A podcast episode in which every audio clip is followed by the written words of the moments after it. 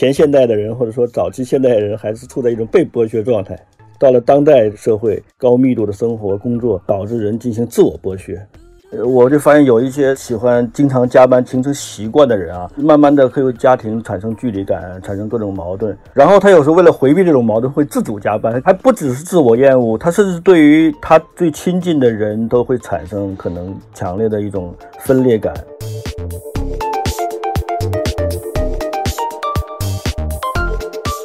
知道乌托邦实行几小时工作制吗？每天六小时工作制，就加班所导致的疲倦哈，就这是生活的一部分，更多的是一种精神上的疲倦和心灵中的疲倦。爱会疲倦吗？那么生会疲倦吗？太满足了，那我会疲倦吗？嗯。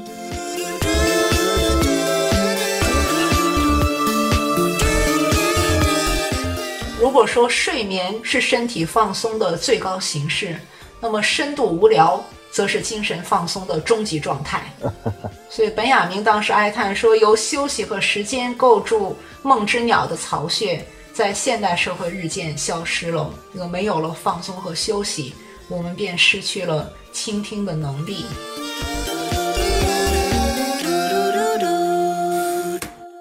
欢迎收听跳岛 FM。今天我们邀请到了两位嘉宾，一位是作家赵松老师，哎，大家好，我是赵松；另一位是复旦大学新闻学院教授马林老师。嗯，嗨，大家好，我是复旦大学新闻学院的马林。我们想从两位老师最近在家的工作和生活状态切入。疫情期间，两位是在家办公吗？状态怎么样？我疫情影响倒不大，因为即便不是在疫情的时候，我也基本是在家办公。所以呢，就是每周有课的时候呢去讲课，没课的时候就基本在家。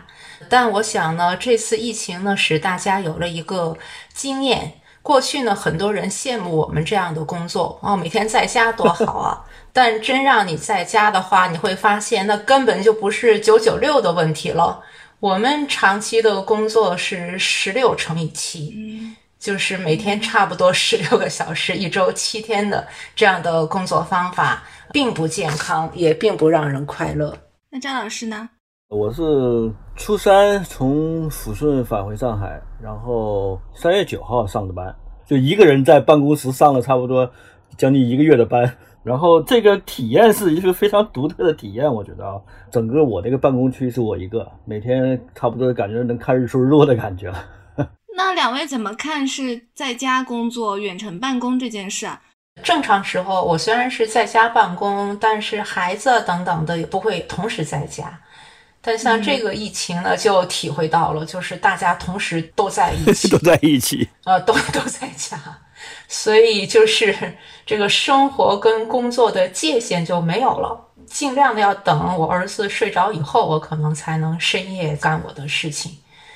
还好，就是我们其实很早之前，二月二十四号就开始上网课了，就要求每一个老师要录播好课程，把那个东西提前录屏录好，然后放到网站上去。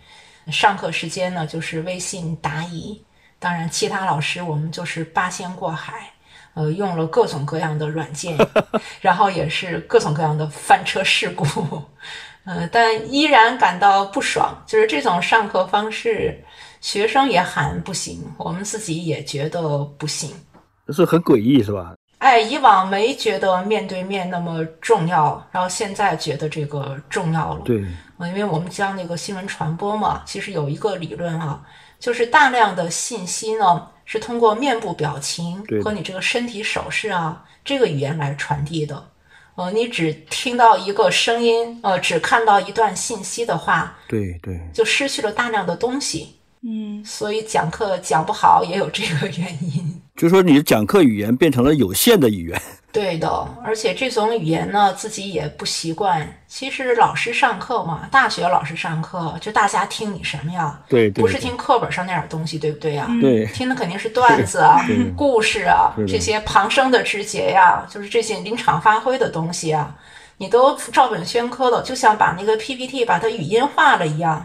那意义有多大呀？就根本就没有意义，就完全也没有什么互动了，也没有了。对，所以这次疫情倒是大家重新，呃，来思考我们生活当中的好多问题了。我们曾经一度以为有了网课以后，那就几个大师的课就可以全都替代了，但目前感到可能不是这么回事。嗯，我们想的太简单了。所以说，远程上网课这件事情也是挺消耗人的，是吧？啊，非常累，比正常上课要累，深度疲倦。马老师刚才也说上网课感觉特别累。赵老师，我知道最近在读彼得·汉德克的《试论疲倦》，在这里也简单介绍一下。汉德克是一九年诺贝尔文学奖的得主，这本书是一六年引入的中文版，里面讲疲倦是一种重要的感知世界的方式。人在疲倦中似乎把万物关联在一起，把疲倦上升到了哲学的高度。呃，哈德克他，我觉得有他一个独特的视角。他在分析人与人的关系、个体与个体的关系过程中所导致的这种疲倦、疲倦的状态、深度的疲倦状态。那么，更多的还是在他试图强调人能够从 疲倦中开始一个新的思考，然后对于人的关系以及人和世界的关系、个人的处境，能够得出不同的判断和一些更深层次的认识。我觉得这是我看他的《思论疲倦》的那本书。就是一个最直观的一个感受，它更多的还是基于个体的一种观察，还有体验，来去重新认知这种疲倦的状态的存在和发生，然后从这一点作为一个起点，去重新思考一个人在这个世界中，在这个社会中，他所身处的状态是这样的一种感觉。那您刚说的这个汉德克所说的“试论疲倦”，跟我们在日常生活中感受到的疲倦是有关系的吗？当然是有关系的，就是说，它其实一个出发点也是从日常的关系嘛，就是人和人和你关系最密切的人，和在你的生活中、生命中可能影响最多的人之间的这种关系所导致的这种疲倦的状态，跟你的工作啊、劳累啊，就是说相对而言外在一些的工作层面的或者说社交层面的还不太一样，它可能更个人化。我是这样觉得的，我们呢是把这个疲倦当成了一个终点。但呢，是在汉德克这里呢，这个疲倦是一个起点，对，所以呢，就是他的大量的思考呢是在这一点上向后的，所以他不是单纯的去抱怨这种疲倦，对，甚至也没有呢去批驳哈，就是说是环境造成的、技术造成的这个等等，对对对，而是呢从人本身来讲，那我们已经疲倦了，我们来如何自救？或者我们如何呢？从疲倦当中发现我们生活可能的发展的方向，可能的这个道路。嗯，所以我刚才呢，一方面在讲说工作疲劳是正常的，我其实我觉得是正常的，因为如果从西方那个文化来讲，连上帝都会疲倦啊。上帝呢，这个创世纪的时候连着六天创造，那到了第七天歇了一切的工作。嗯，所以总在想这个问题哈。我说，如果上帝不休息的话，他没有当时感到疲倦，继续往下创造，造出世界和平，造出宇宙和平，造出灵魂伴侣，造出真善美，那多万事大吉的感觉，对不对啊？但上帝为什么要休息呢？其实我觉得犹太人思考的是正确的，就是到第七日哈，他们把它命名为圣日，就是安息日。那这一天呢是不要劳动的。注意啊就是神圣的这一天呢是没有劳动存在的。那干什么呢？一方面可能在他们看来是为了某种宗教信仰去敬拜这个上帝，但另外一方面，我觉得这样一种的限定，就是给自己造出一个神圣的休息的一天，是我们人类非常聪明的一个做法。我们现在可能好多加班等等呢是，对。不再这样做了，对不对啊？但是我觉得周期性的休息，甚至是仪式化的休息，是非常必要的一桩事情。甚至各个时代的人都会有这样一种感受，就是说，悠闲的生活才能产生智慧和艺术嘛。忙碌的生活其实是会消解这些东西的。嗯，对的，对，嗯，就是说，人其实也是像上帝一样，其实是有一个休息的正当性在的。对，最近也有学者在讨论说，远程。办公啊，在家办公，其实它是就混淆了生活工作的界限，然后也会造成越来越多的自愿加班的现象。这个问题就好像很难解决了。它这个就相当于就是一种自我剥削的状态嘛。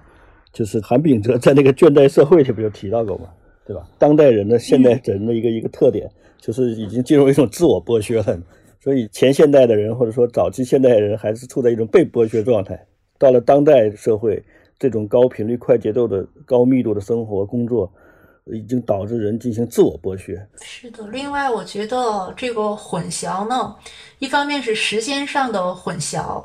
比如说有一些工作哈，网上工作倒不一定呢，非要严格按照过去的那种时间表来进行，它时间好像是自由了。但我们同时要考虑到哈，如果它时间上的自由，空间上不自由的话，比如说他一直是在一个单一的环境当中的话，那其实呢还是会有各种各样的问题，可能也包括呢这个心理方面的问题。你觉得韩炳哲的这个？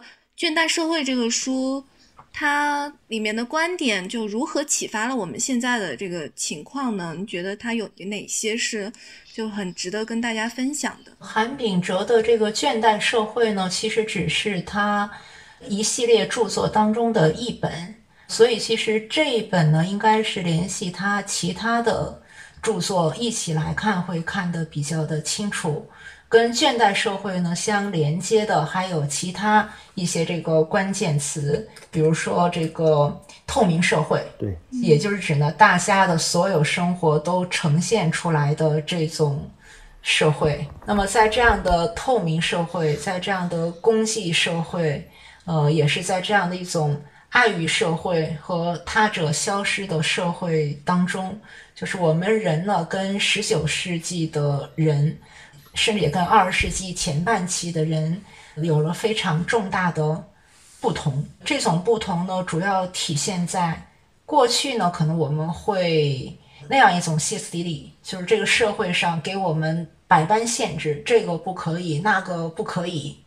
但现在这种这个现代社会呢，是指呢，现在这个社会说你什么都可以，在什么都可以之后。那么当然是我们人的行为也就失去了这样一种限制。那在一种呢自我的这种冒险的兴奋当中，那么在大量的所谓过激的行为当中，因此而产生的一种疲倦，这种疲倦是所谓我行我能才带来的这个疲倦，而不是过去那种你不行你不可以那么所导致的一种压抑。所以说，你就希望你的各个方面都能够优于别人，或者说更出众一些。就包括你说减肥啊，对吧？这种身体体重啊，对身体的各种态度啊，整容，对吧？所有这些其实都是为了达到一种更完美的、超乎常人的、比别人更好的这么一种心理诉求。其实就是也是一种自我剥削的一种功绩的一种心理状态。我觉得，嗯，所以他那个书里说，他既是奴隶又是奴隶主，对对对，挺让人心累的一个状态。是的，不现在那种段子嘛，说你想让一个。员工变得勤奋，最好的办法你就让他当老板。对，嗯，他一旦当了老板之后，可能不仅剥削员工，也自我剥削。对对对，太变态。对，就是在这种状态下，你会发现个人生活就是逐渐消失了，就是就这样的。而且，如果他达不到。我要变更强、变更美的这个状态，他就会产生自我厌恶。包括还不只是自我厌恶，他甚至对于他最亲近的人都会产生可能强烈的一种分裂感、断裂感。我就发现有一些喜欢经常加班、经常加班形成习惯的人啊，慢慢的会跟家庭产生距离感，产生各种矛盾。然后他有时候为了回避这种矛盾，会自主加班，没什么事儿也愿意加班，你知道吗？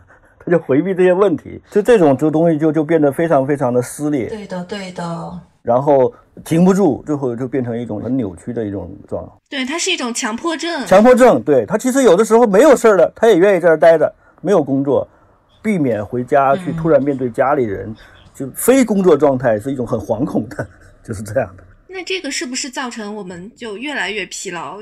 工作中也是很容易过劳的一个原因呢。就是说白了，就是说他人的内心的各种需求是无法得到满足的，然后就慢慢慢慢的被封闭在一个更小的、更私密的阴暗的空间里，所以说他就无法与别人进行正常的交流、情感的交换，这种关系都逐渐逐渐的慢慢的瓦解了。所以说，其实人是会变得非常非常的孤独。我觉得中国可能跟西方目前社会呢还有不一样的地方。就是当韩炳哲呢在谈这个倦怠社会的时候，我觉得大约能够代表目前西方的这种普遍的状态。嗯，我们中国人所说的这种功绩啊，就是我们现在这个所说的，还是所谓加班所产生的这样一种疲劳。嗯，我们这还是社会主义初级阶段的疲劳。我觉得韩炳哲他们所说的。好像跟我们说的有重合，呃，也有不同的地方。其实就是给学生讲课的需要，我经常会给大家讲乌托邦，就是托马斯·莫尔这部非常著名的空想社会主义的作品。我一般会问他们一个问题：我说你们知道乌托邦实行几小时工作制吗？几乎没有人猜对，每天六小时工作制，嗯，就是只工作六小时。那么其他的时间呢，有非常丰富的呃交流啊、辩论啊、什么演出啊、诗歌朗诵啊，就各种我们所说的心灵活动，就是各种各样的文艺活动，这样来这个娱乐大家。所以呢，因为有这样一种生活的安排，那才能保证了乌托邦人就是在其他的物质生活方面过得比较简朴，比如衣装呢就非常简朴，穿衣服非常简朴。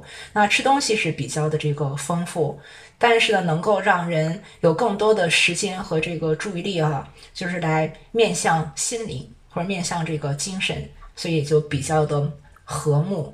所以一直在说哈，这个工作时间太长所导致的疲劳，嗯，是一种对人的异化，就是真的确实是不应该。嗯，记得青年马克思那个时代，那他就对这种工人阶级的过于长的这个时间，那非常的反感。所以，青年马克思理想的生活是有基建的，有这个音乐会的，去图书馆的，那跟大家参加这个俱乐部的，就是有大量的休闲时间的这样一种这个生活。所以，我觉得就是我们还要区分开来，就是加班所导致的疲倦，哈，就这是生活的一部分。但是，我觉得就是西方人目前说的更多的，也可能是另外一种疲倦。是一种精神上的疲倦和心灵中的疲倦。比如说，爱，爱会疲倦吗？那么生会疲倦吗？就是在过度的厌足之后，太满足了，那我会疲倦吗？嗯，你让我二十四小时都玩电子游戏，我天天和平精英，我会疲倦吗？我觉得好像是到了这样的一个层次。所以从这个层次再来看公济社会啊，看这个倦怠啊，嗯，可能有另外的不同的思路。所以从这意义上来讲，无论是韩炳哲呢，还是嗯汉德克，我觉得都能给我们启发。可能在我们目前中国的少部分人，大城市的金领层的某一些人，他已经到了这样的程度了。所以跟我们所说的广大的劳动人民，那还是不一样的。就是目前我们普通的老百姓争取的还是一个不要加班的 这样一种生活，但可能已经有一些人意识到了，说可能除此之外还有另外需要关注的东西。对，而且我就我我看韩炳哲这本书的时候，我就跟马老师的感觉是一样的，他确实是可能仅限于西方的这种发达国家的这种社会会比较直观一点，但对中国来讲呢，就是一个中国是一个非常典型的一个。杂合型的社会，甚至还有那个规训社会的痕迹，对吧？这个我们都是非常清晰的感受到的。对。那同时呢，可能在一些大城市、一线城市又又有了这种所谓的公济社会的特征，所以它是一个杂合型的，比那个西方那个我认为是要复杂的多的一个一个状态。所以张老师，您说的是？中国既有这种像韩炳哲他说的这个原来的规训社会的这个，然后还有他们那个共济社会的，是全部都是混在一块儿的。对，就是因为你中国的各个地区的发达程度不一样嘛，甚至说可以处在不同的时代都都可以这么，所以人的处境也不一样。当然，你像那个韩炳哲在这个倦怠社会里，他不是也有一段也提到了汉德克嘛？我觉得这段也刚好是两两个有点一种呼应的关系。对的，对。就是这个韩炳哲就说：“哎，公济社会的倦怠感是一种孤独的疲惫，造成了彼此孤立和疏离。那这种倦怠感是作家彼得·汉德克在《四论疲倦》中所说的分裂的倦怠感，就两个人不可避免的彼此分离。”陷入高度个人的倦怠感之中，不是我们的倦怠感，而是我的和你的。然后，这种导致分裂的倦怠感，使人变得失去观看的能力，陷入沉默。只有自我占据了全部视野。我不能够对他说：“我对你感到厌倦。”即便是一句简单的累了也不行。然后他最后就说说他们是一种暴力，由于他们撕毁了一切共同体、集体和亲密关系，甚至摧毁了语言本身，就导致了这种倦怠的后果就是沉默的，必将导致暴力的一种扭曲变形的状态。对，嗯，就从这个角度上来讲，韩炳哲说的这个倦怠好像更。可以理解为是一种隐喻，像是一种文学的意象一样。对于我来说，要说文学意象，我觉得汉德克那个是更意象的。在他的小说当中，他提到说，一个人的疲倦，成双成对的疲倦，树上耷拉的树叶的疲倦，慢慢褪色的天空的疲倦。所以我觉得像这样的语句呢，是挺有那个海德格尔，就是他们德系的，就是那样一种诗人的这种这个呃传统。呃，要讲到这个德系，其实我是突然想起来的浮士德，不管是汉德克也好，这康明哲也好，只要是德系的，是离不开这个浮士德这部经典著作的。那个浮士德精神其实就是一种永不满足的精神，嗯，所以浮士德精神特别能够代表我们所说的资本主义那样一种精神，就是追求无止境，永不满足，永远在这个追求，永远这个停不下来。当然，过去呢，就是大量的西方社会人呢，是从肯定的角度来肯定浮士德精神的，但可能呢，少数的德系的思想家会从另外的角度来想象一下，那为什么停不下来啊？停不下来是不是悲剧啊？能停下来，那是不是一种这个机会啊？所以我们可能要换一个角度来考虑这个问题。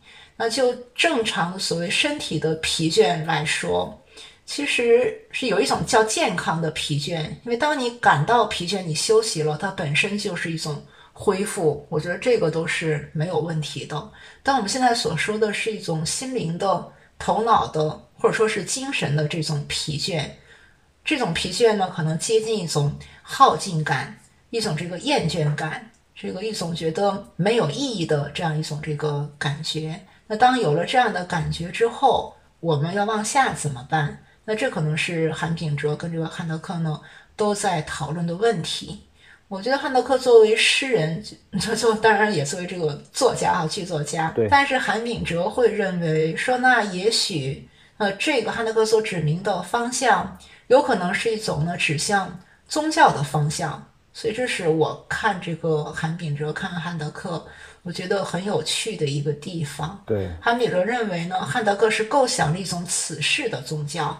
什么叫这个此世的宗教呢？就是一个没有上帝的、没有这个拯救者的，就在这个世俗世界的这样一种宗教。那这个宗教呢，是以倦怠为核心的，所提倡的是一种无为的生活方式，就它有可能是一种未来社会的样态。所以，就是当这个韩炳哲以倦怠社会来命名的时候。一方面是在说我们这个目前社会大家已经很疲倦了，但向远处看，他看到的是一种对倦怠的肯定。如果对于倦怠肯定了，我们可以反过头来来调节我们的生活方式。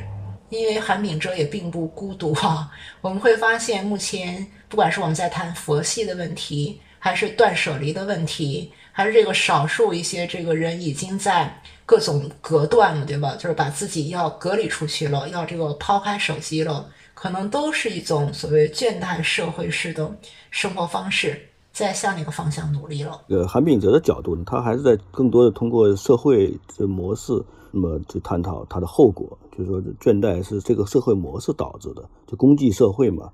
其实你从现代社会开始，对吧？那么到现在这个将近一一百多年这么一个历程，其实你会发现。其实是一个高度世俗化的社会，就是说，传统的那种，无论是西方的基督教社会啊，你还是中国的这种儒家社会啊，就是基本上都已经瓦解了，都已经不复存在了。那么它最导致的就是说，一方面，呃，人制造了一种人是无所不能的这么一个幻觉，对吧？呃，人类社会是在进步的这么一种幻觉。另一方面呢，它也是说，人的信仰逐渐逐渐的就消失了，就人不再有信仰。这是不是中国特有的？是全世界，我觉得都是这个状态的。所以说，就是很多教堂都变成了旅游景点，就是这种感觉。嗯，然后，那么就是说，到了汉德克这里，就像韩炳哲说，它是一种此世的这种宗教，就是更多的还是说白了，恢复人的一种基本对世界的这种感应能力和一种能够过自己的生活的这种能力。嗯，因为现在人说实话已经慢慢的丧失了个人的生活。嗯，这种丧失就是有外在原因、社会原因，也有个人原因，对吧？那人就是越来越像一个机器里的元件儿，对吧？你根本停不下来，这个机器在转，你就得转，就是变成这样一种状态。那么其实它导致了整个当代社会的这种危机感和社会的这种碎片化，甚至说家庭的解体，其实都在发生的。那么唯一的可能性大概就是恢复这种个人的这种对世界的这种感知能力和思考能力，还有以及恢复个人生活的能力。我觉得是这样的。嗯，那回到我们就是当下的生活来说呢，就回到中国的语境来说，现在大家。越来越疲劳，也是因为一方面是信息资本主义，就是你在家也能收到工作的消息啊，走哪儿你都不可能摆脱掉工作。另一方面是因为就是消费主义兴起，当然大家都在攀比，就是越工作越穷，因为你越工作你就需要越买更多的东西。我不知道两位怎么看，就像这样的一种观点，或者说这样的现象。我觉得这个当代社会肯定是一个非常非常清晰的一个消费社会。这个消费社会它有一个特点，就是说，其实人本身都在商品化。我们说人本身是一个消费者，对吧？但事实上，在这个无所不在的消费的这种系统里，其实最终人也变成了商品，也在被消费，这是一个事实。就是包括像我们今天在这个高度发达的网络时代、手机终端时代所看到的，就是说，个人信息都能成为被消费的对象。人的隐私也可以被消费，就是说已经不可避免的，人已经成为这个消费品的一部分。我觉得这一点是当代社会特有的。被消费这个过程是我们现在更加感到疲倦的这个原因吗？就是说，当你成为一个被消费的对象的时候，其实说你会更深入的卷入到这么一个消费的流程里。嗯。然后你会产生一种强烈的愿望，就是你要成为更强有力的消费者，而不是被消费者。那么你就要付出更大的努力去赢得，比如说金钱，对吧？那么就像说这些年特别流行说财务自由，对吧？嗯，这什么是财务自由？说你要有钱了，你才有自由，而且还有足够的钱可以计算，我可以不用担心房子，不用担心车，不用担心孩子上学，不用担心养老，所有这些都不用担心了，你还可以四处旅游。这些问题叫财务自由都解决了，对吧？那最后为了这个财务自由，就是你要出卖更多的你的劳动力、你你的时间、你的生活，呃，最后就变成了一种无休止的这么一个一个过程，嗯，自我剥削的过程就是这么发生的。对的呀。所以说这种状态呢，那当然他的疲惫。从从身体到灵魂的疲惫，在这个过程中被榨干的，首先是人的内心，干到你对这个世界就没有什么感知力，你对于环境、对于气候、对于天气、对于他人，你都慢慢的都没有感知能力了。最后你就更像是另一种赚钱的机器，仅此而已。对呀。所以我觉得这样一个社会里，人是没有生活的。对，其实就是一个很矛盾的事情。我们都以为生产力解放了，然后就能发展我们自己的艺术品味也好，或者更自由的、更多元的生活也好。但是会发现，其实好像并不是这样，就加班的时间也没有减少。对，就因为你的欲望是不断的在增级嘛。嗯，是的，我们人的欲望啊，都是一种三角欲望，就是我们总在欲望着他人的欲望。我们看到其他人，比如买了大房子，然后去哪里旅游了，然后呢，我们就按照他的模式在要求自己，就是可能我们说我们自己的初心到底是什么，我们忘记了啊。其他人追随什么，我们就去追随什么。所以消费社会之所以它能够成立，我们大家都在如此，是因为从人性的角度来说，我们人就是这样的。就是我们是在攀比，是在那众人当中生活的。我们不是远离这种尘嚣，在社会外面这个生活的。所以，我们一切的价值的尺度，包括我们的这些符号这个体系，都是依据其他人的判断来做的。人之所以为人啊，比较悲哀的一个地方，我们可以假设，我们如果当代人不幸福，那么之前的人就幸福吗？说十九世纪的人就幸福吗？也都未必。我觉得，只要有这种这个社会，一直都不幸福。对呀，只要有这种社会存在，它就是这样的。你刚刚说的三角欲望是什么啊？三角欲望是一整套的理论，它也是哲学方面的一个呃理论。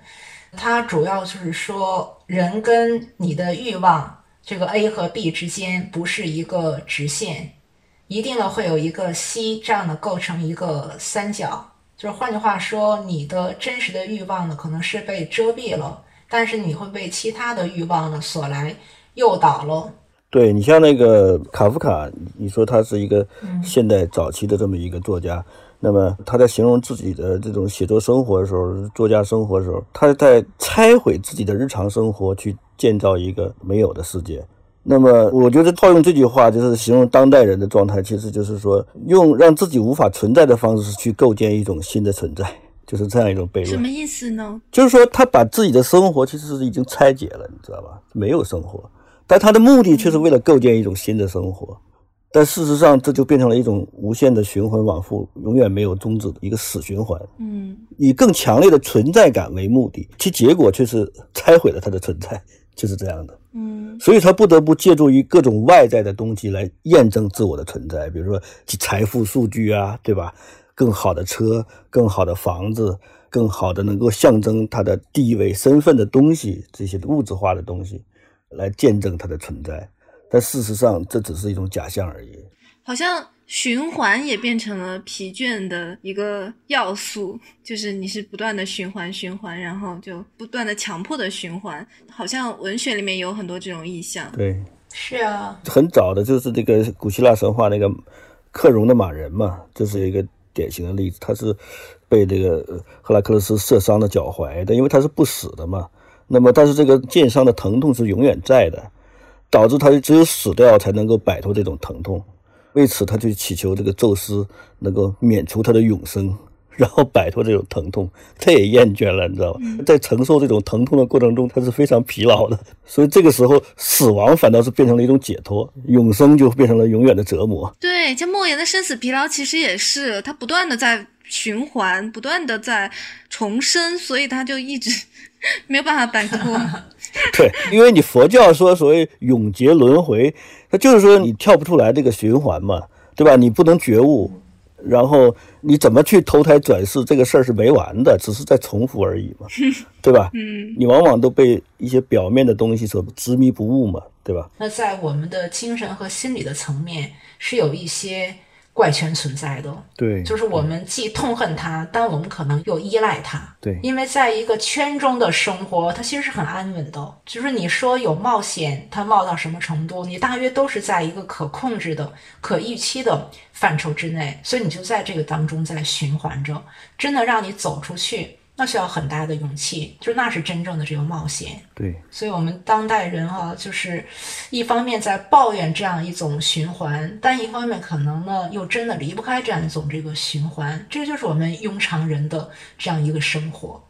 借这个题目，我想起当年就是法国思想家托克维尔写美国的民主的那个人物哈，他早在十九世纪就意识到一件事情，他说正在到来的社会是一个平等的社会。但是平等产生的欲望与平等所能提供的满足欲望的手段的之间的对立，使人们感到痛苦和疲惫。是，就是换句话说呢，在这个普遍的竞争、攀比啊、羡慕啊、嫉妒呀、仇恨当中，哈，就无论是爱情、地位、财富，还是其他的个人成就，都被毒化了。毒化？对，毒化了。我们现在可能会用什么黑化呀？我说这个毒是有毒那个毒哈，就是毒化了。就人们只对。其他人的欲望这个垂涎，然后因为我们目前是一个病毒流行的这个社会哈，所以我觉得鲍德里亚说的是正确的。他说这种欲望就像病毒一样在传播，有特别强的传染性质。所以我们每个人呢都是沾染上这样一种病毒了，那都是生活在他人的这样一种目光之下。所以我们的各种虚荣哈，就是各种需要去发朋友圈的炫富行为啊，或者各种这个行为啊。这个都是同一逻辑，嗯，还有一个角度就是，比如人的这种快感机制，就人啊，人就追求快感嘛。然后有一天我就看了一个新闻，就是科学家在研究探索外星嘛，太阳系以外的这种更遥远的地方，然后就怎么样能够发明更好的飞行器，这个太阳帆啊，什么电帆啊什么的，然后可以借助什么太阳能量啊，什么或者地球的能量啊。其中有一条就是说，发现这个东西。一旦实现了之后，这个地球上的能量根本就不够用，就会把地球能量耗尽，你知道吗？它所需要的能量，为了实现你的这个远征的理想、远征外太空的理想，最后会把你地球耗尽的，你知道吧？你根本就实现不了。所以说，我觉得非常像现代人的一个隐喻，你知道的。现代人为了追求一种更强烈的、更完美的快感享受，其实最后是就没有抵达的时候，就已经把自己耗干了，就是这样。就是目前我们是一个叫神经增强的社会，就是我们每个人哈都在接受各种各样的强刺激。对，那其实这种强刺激到了一定的阈值，它会麻木，就是它会这个疲倦。但是呢，可能目前所想到的一般的解决之道是更强的刺激。就是我们特别喜欢看各种反常的、变态的、奇怪的事情，我们把那个叫做这个新闻，已经持续了很久了。对，那可能在十九世纪哈，就是黄色新闻所谓流行的时候，就是那种商品那个大众新闻流行的时候，那只要死一个人，一个谋杀案，那就全社会就为之啊，就是兴奋不已哈。对那可能我们现在可能需要多死几个，才能重新达到那种这个兴奋了。马老师，你还记得很久以前这个八十年代那个演那个日本的动画片《聪明的一休》，你可能有印象吧？啊，对的，对对，当然有印象，对。那里有一集啊，就是说这个足利义板将军对吧？这个是日本的这个幕府老大了。然后他因为生活的非常的这种奢侈嘛，那么他就吃什么都没有味道。然后他就找一休，他说你你要能让我吃一顿很香的东西，你让我干什么都行。那么一休说那好吧，你把我院子里那地刨了吧。然后本来他不想干，那一想为了这个美味嘛，他就拼命的跑，太阳底下刚跑了几个小时。最后累得不行了，浑身臭汗。完事问你这饭好没好啊？最后可以了，你去洗个澡吧。洗完澡出来，然后一休就给他端了一碗白粥，一碟腌黄瓜，对吧？一吃，他说：“哎呀，太好吃了。”他说：“我就觉得是的，就是这个东西，就是说你的东西慢慢调到那个地步的时候，其实反倒更容易满足。”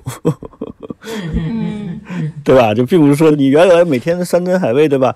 那你不断的强化，不断的增强，那最后就没有什么能够满足你，就是这样的。对的。嗯整个文学、人类文学里头有很多很多时候会经常提到，它这有一个背景，就是说关于生与死，还有永生，对吧？这都是一个呃人类就渴望永生嘛，对吧？就以为永生就能解决所有问题，但事实上就就发现并不是这样的。就像说是人还会有厌倦，还会有倦怠，没有身体疲倦，还有心理的疲倦，就是并不是说生命本身的长度才能解决所有的问题。你你你长生不老，活一万年，就好像就没有问题了吗？其实不会的，所有的问题还在的。包括像普罗米修斯被宙斯钉在了高加索山上，然后白天那个老鹰过来啄他的内脏，那么啄完了，晚上再慢慢的愈合。其实很容易让他产生一种强烈的那种深层的倦怠的，因为他不死嘛，只有一种痛苦不断的延续，无休止的延续。我觉得这就是一种疲劳的一个正向，你知道吗？一个一个象征，永远无止境。所以最后他不也是被解放的这个普罗米修斯就成为一个重要的神话故事嘛？另外，像那个西西弗斯的故事，就是不断的推着巨石上山的这一个。对，也是。当然，我们可以从很励志的角度来看“知其不可而为之”啊，这样一种精神。但如果从西西弗斯本人的角度来说，可能是够悲剧的，就是这样不断的这种循环，而且这种循环，我觉得也是隐喻式的。就是不是只有一个西西弗斯，那可能在更大的意义上，我们人整个人类的过程当中，我会看大量西方的绘画呀、雕塑啊等等。呃，其实西方是有种对观的，就什么叫这个对观啊？就是他会认为在欢乐的旁边，那么是有沉思存在的；那么在喜悦的旁边，那是有这种忧郁存在的。嗯，所以如果我们去看大量的像米开朗基罗的陵墓的雕塑，那都是。一对儿一对儿的，那么有一个可能表情比较的欢愉，那么另外一个表情就很沉闷啊，很抑郁啊，很沉思。嗯，那其实米尔顿在他年轻的时候，他写过两首长诗，一个叫《欢乐的人》，一个叫《沉思的人》。嗯，这个是有文学传统的，就是换句话说，我们人可能不能永远欢乐，我们需要有一段时间是沉思的。我们也不能永远沉思，我们又需要有一段时间是这个欢乐的，所以这是一对儿。如果这两个关系能够处理好的话，我觉得是可能平衡的人生这样一个感觉。嗯，所以从西方文化史上来看，它有它的大灾期，就是我们都不吃肉啊，这个不吃一些这个东西啊，嗯，我们斋戒，对吧？但马上就会有狂欢节。对，就是它是这样的，把它编织在一起的，来这样一种平衡的这个生活。对，所以同样也是一样的，我们可能不能只求欢乐，而不要其他的一些东西。所以我觉得像汉德克呢，他接受这样一种疲倦，我觉得是正向的，是很好的。所以如果你说你人生永远不疲倦，那也太吓人了一点。所以可能有疲倦也是正常的。我倒是觉得在西方整个的文学艺术史上，那大量的作家艺术家从疲倦的这点出发，那么他们都达到了艺术的某一种这个高度。比如说呢，像普鲁斯特。我总觉得他是在这种半梦半醒啊，而且他有失眠症嘛那种痛苦当中，那才会写出这个追忆似水年华。那同样呢，可能好多艺术家是在这样一种就是对于世俗生活的倦怠当中，那么把目光移向别处，比如说呢，保罗塞尚，那他就看向了苹果，或者看向这个圣维克多山，那么就画出这么一种很孤独的但又很圆满的这种这个作品。所以，可能倦怠也是一个跳板，就是跳向这个艺术世界的一个跳板。那它有它比较正向的一种力量。嗯对，是这样的。我觉得倦怠其实有的时候，如果从它积极的一面，它更有利于人反向内心去思考一种自我的一种存在，以什么样的方式更合理、更合适一些，而不是说人疲于奔命去应付外在的世界的那种种种。确实，它是很多创作文学艺术创作中的一个能力源之一，就是这种倦怠感，对吧？这日常的倦怠感。我想卡夫卡就是个典型例子嘛，他是无法融入到一个非常接受的一种日常生活状态的嘛。他的城堡就是一个典型的一个作品，永远无法进入。那个土地测量员是永远进入不了城堡的。在这个反复的过程中，其实你也能感受到那种神话传说中的那种隐喻，对吧？永远无法抵达，永远无法实现。这里边是有深深的倦怠感的。这里，嗯，所以呢，韩炳哲呢会把抑郁症啊、注意力缺陷、疲劳综合症，把它视为一种叫过度的肯定性。对，说呢是在自我过度的狂热当中，我们大家燃尽了这个自身。嗯，其实就是在我们中国古代的哲学当中，我们会说“极高明而道中庸”，你不能过度。那么你在一定的限度之内，那这个就是美好的选择。对，那这个就是中庸之道，对吧？但如果你太过度了，那就不是一个良好的生活，也不会是一种幸福的这个生活。所以，韩炳哲他们所说的这种所谓肯定性的社会，就是我们大家都太过度了。我们对于物质的消耗过度了，我们对于信息的这种这个需求这个过度了，包括我们加在自己身上的期望，可能都这个过度了。对，对的，太多正能量。是的，是的，嗯。所以你看，日本为什么现在重新回到叫下流社会哦？就是我们不往上走，可不可以啊？对。嗯，其实前一天我真的感觉啊，就是目前这个疫情，当然它是非常糟糕的一桩事情啊。但通过这个疫情呢，给我们整个中国社会摁下一个暂停键啊，就是大家全都暂停一下，可能很多人都会重新思考自己的生活工作状态，都有了一些不同的这个想法。对的，包括跟他人的关系。其实我特别喜欢博尔赫斯的小说，我相信赵松老师也是一样的。对，就博尔赫斯在哪部短篇小说当中，他写到就是有一群人生活在那个泥当中啊，就是那种不在城市里面住，但其实他们有过非常高度的文明，他们是主动弃绝了那种文明。就当时我看来就很震撼的，因为从西方的角度来说，这是一部反文明的作品。所谓就是别人都在给文明唱赞歌啊，那他会写到这样一群人：我们已经有高度的文明了，我们不要了，我们把它舍弃了，我们到那个尘土当中，我们去这个住下来，过着野兽一般的这个生活了。我觉得就是没有到一定的文明状态，是不会理解博尔赫斯的这个作品的。我可能小时候没有那么透彻的理解，但我觉得我现在好像开始理解了。就是我近期开始这个理解了。你想，我小时候，我跟赵老师，我们是一代人，我们那一代人的物质条件还是比较匮乏的，对不对？对的。就是如果能有好的这个环境居住，大的这个城市，人人都向往。对。所以看到博尔赫斯这么写，当时有点难以理解，有点觉得太矫情了吧？怎么对对对对，对吧？但是等到我们在魔都生活了这么多年之后，可能会有时候想一想，哦，那未必不是。另外一条这个道路，对你说博尔赫斯跟你刚才谈到那个限度那个有的一比，就是说什么呢？嗯就马尔克斯在评论博尔赫斯和海明威的时候就说过一句话，就是说，嗯呃，他们俩两个都是短篇小说高手嘛，对吧？但是博尔赫斯从来不试图突破自己的限度，他一辈子都没有想过去写长篇小说，你知道吧？对，对，然后海明威就是总想突破自己的限度，证明自己还可以写长篇写得好，所以说最后两个人其实就是走向了不同的一个一个状态，所以这个限度是是很关键的。嗯。嗯对，我还想分享一个很有趣的那个内容哦，也是这个，就是韩炳哲，其实他引用了本雅明，他说呢，这个如果说睡眠是身体放松的最高形式，那么深度无聊则是精神放松的终极状态。呃一味的忙碌不会产生新事物，它只会重复加速业已存在的事物。所以本雅明当时哀叹说，由休息和时间构筑梦之鸟的巢穴，在现代社会日渐消失了。这个没有了放松和休息，我们便失去了倾听的能力。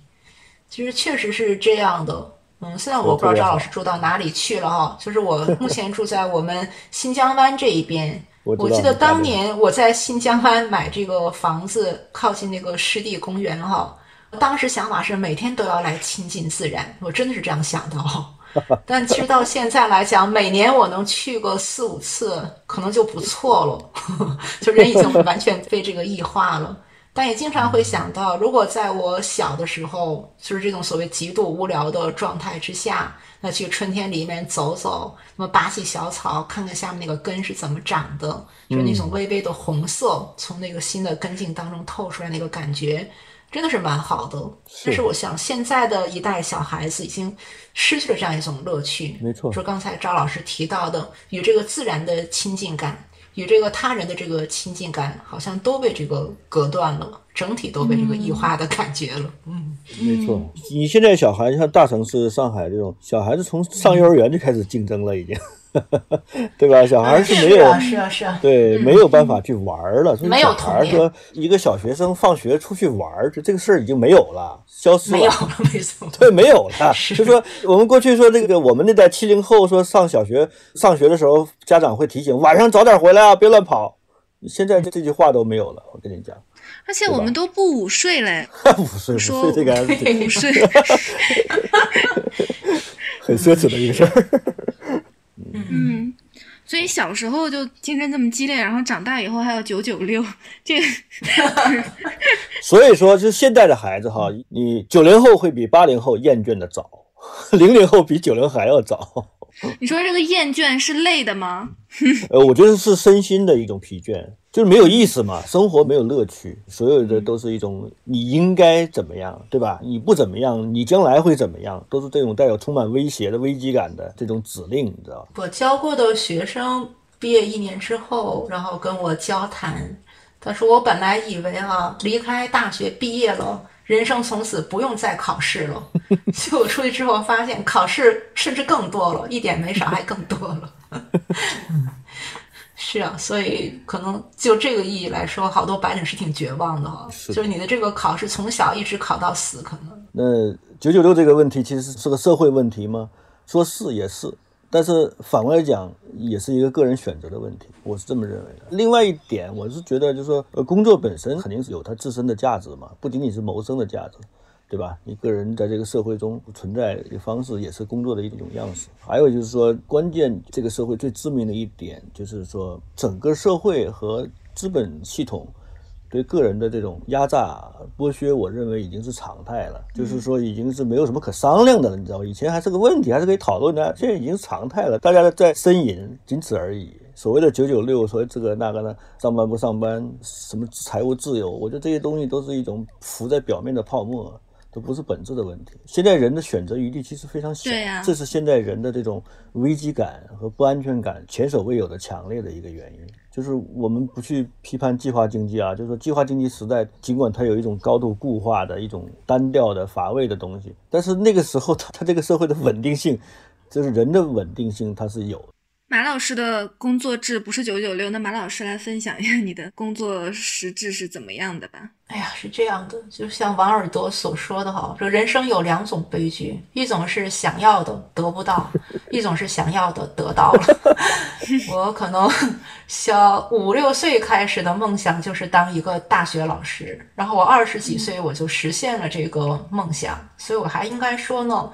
我还算很幸运，就是我的工作跟我的志趣啊，跟我这个爱好啊，基本是在一起的。所以我一方面我在抱怨我每天可能工作十六个小时，但可能这十六个小时当中的相当长的几个小时是比较开心的，比如可以看书啊，可以搞点小研究啊，可以这个发呆啊等等，这个是可以的。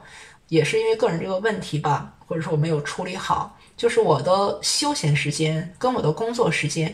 是混在一起的，混在一起就是没有一个界限的。对我说，这是也是也是一种过渡，是没有这个界限的。我好像没有什么大脑歇下来的时间，这个非常不对。嗯。对吧？就是天天眼睛是满的，然后这个脑子好像也是这个满的，然后这个事情连着这个下一个事情，也像一种小白鼠。当然，可能别的人是被老板所这个盘剥，我这个才是韩明哲所说的自我剥削。自我盘剥，自我剥 削。自我盘剥，有点时间就想找本书出来这个看一看，而且一直也不想烂尾。就这书，只要我翻开了，就要一个字儿一个字儿把它念到这个最后，这也是强迫症了。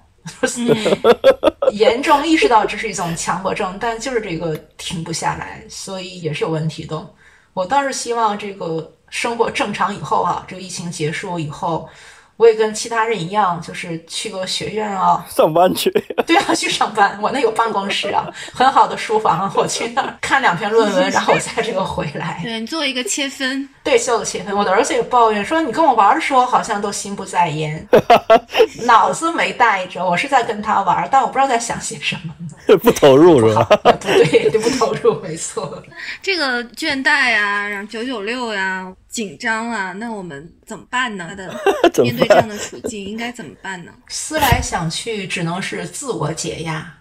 就如果你自己不解放自己的话，没有人能够解放你。那这种这个自我解压呢，可能按照这个总爱掉书袋啊，就是职业病啊，大学老师 这是没办法这个事情。这个尼采曾经提过，就是我们可以做一种否定性的选择。就是当其他人呢要的时候，我们可以不要。嗯，如果我们能部分意义上做到这一点的话，我们即便不是超人的话，那我们也可以，就是说部分意义上自我解放了。所以我们说有是有两种不同的能力哈，一个积极的能力呢是去做某件事情的能力，那与之相反的那一种能力是不去做某事，它也是一种能力。所以在一些事情上，我们可以有一种选择的情况下，我们可以试着来说一下不，来试着往后退一步。那可能退一步，生活会变得好一点，而不是糟一点，那也挺不错嘛。嗯嗯，呃，我是觉得还是要想办法，就是切断这种不断增长的这种欲求，然后去拼命的折腾。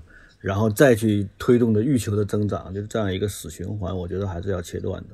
有时候就想，就是小孩儿啊，你一个小孩，他看个蚂蚁能看半天，对吧？他看得有滋有味的。成年人以后，就是说，就是失去了这种能力和乐趣。我是觉得人还是更多的要回到一种对寻常事物能够找到乐趣的状态，这个很重要。你能够体验到什么样的与众不同的生活，我觉得这个比其他的都重要。嗯。最后，请两位嘉宾为我们的听众推荐一本最近在读或者认为大家有需要重读的书。我最近正在看的书叫《事物录》，逝去的事，物体的物。这本书非常奇妙。这个作者呢是一个德国人啊，八零后，主修艺术史和这个传播。呃，他的这个书呢都以这种唯美。和遥远而著称，比如说上一本呢最有名的应该是《岛屿书》，《岛屿书》呢被评为是二零一零年德国最美的书。那这本《事物录》呢是二零一九年德国最美的书。这本书呢，都是关于疫情逝去的事物，然后写了十二件我印象很深的，像萨福的这个爱情诗，这些东西早已经消逝了。但是呢，在以后的艺术啊、自然啊、宗教、文学等等，一直呢不断不断的，大家在追想它。所以《事物录》呢，是把这十二件事物把它串联了一遍，呃，文笔非常的美。所以我想呢，因为目前这也比较紧张哈，大家都很焦虑，在这样的时刻，我们确实需要诗和远方。那这本书呢，就是关于诗和远方的。我最近在看的一本书是比利时作家雨果·克劳斯的代表作长篇小说《比利时的哀愁》。呃，他被称为战后欧洲最重要的作家之一，可以跟卡尔维诺、君特·格拉斯相比肩。在库切眼中。雨果·克劳斯还是一位非常重要的诗人，在这样的一本长河式的少年成长小说里，我们可以看到一个伟大的作家的才华，它体现在能够用一个小城市、一个小地方这样的一个少年的成长，非常日常化的生活状态，去折射他的精神世界的变化，然后以此去对应外部世界那翻天覆地的一个巨变。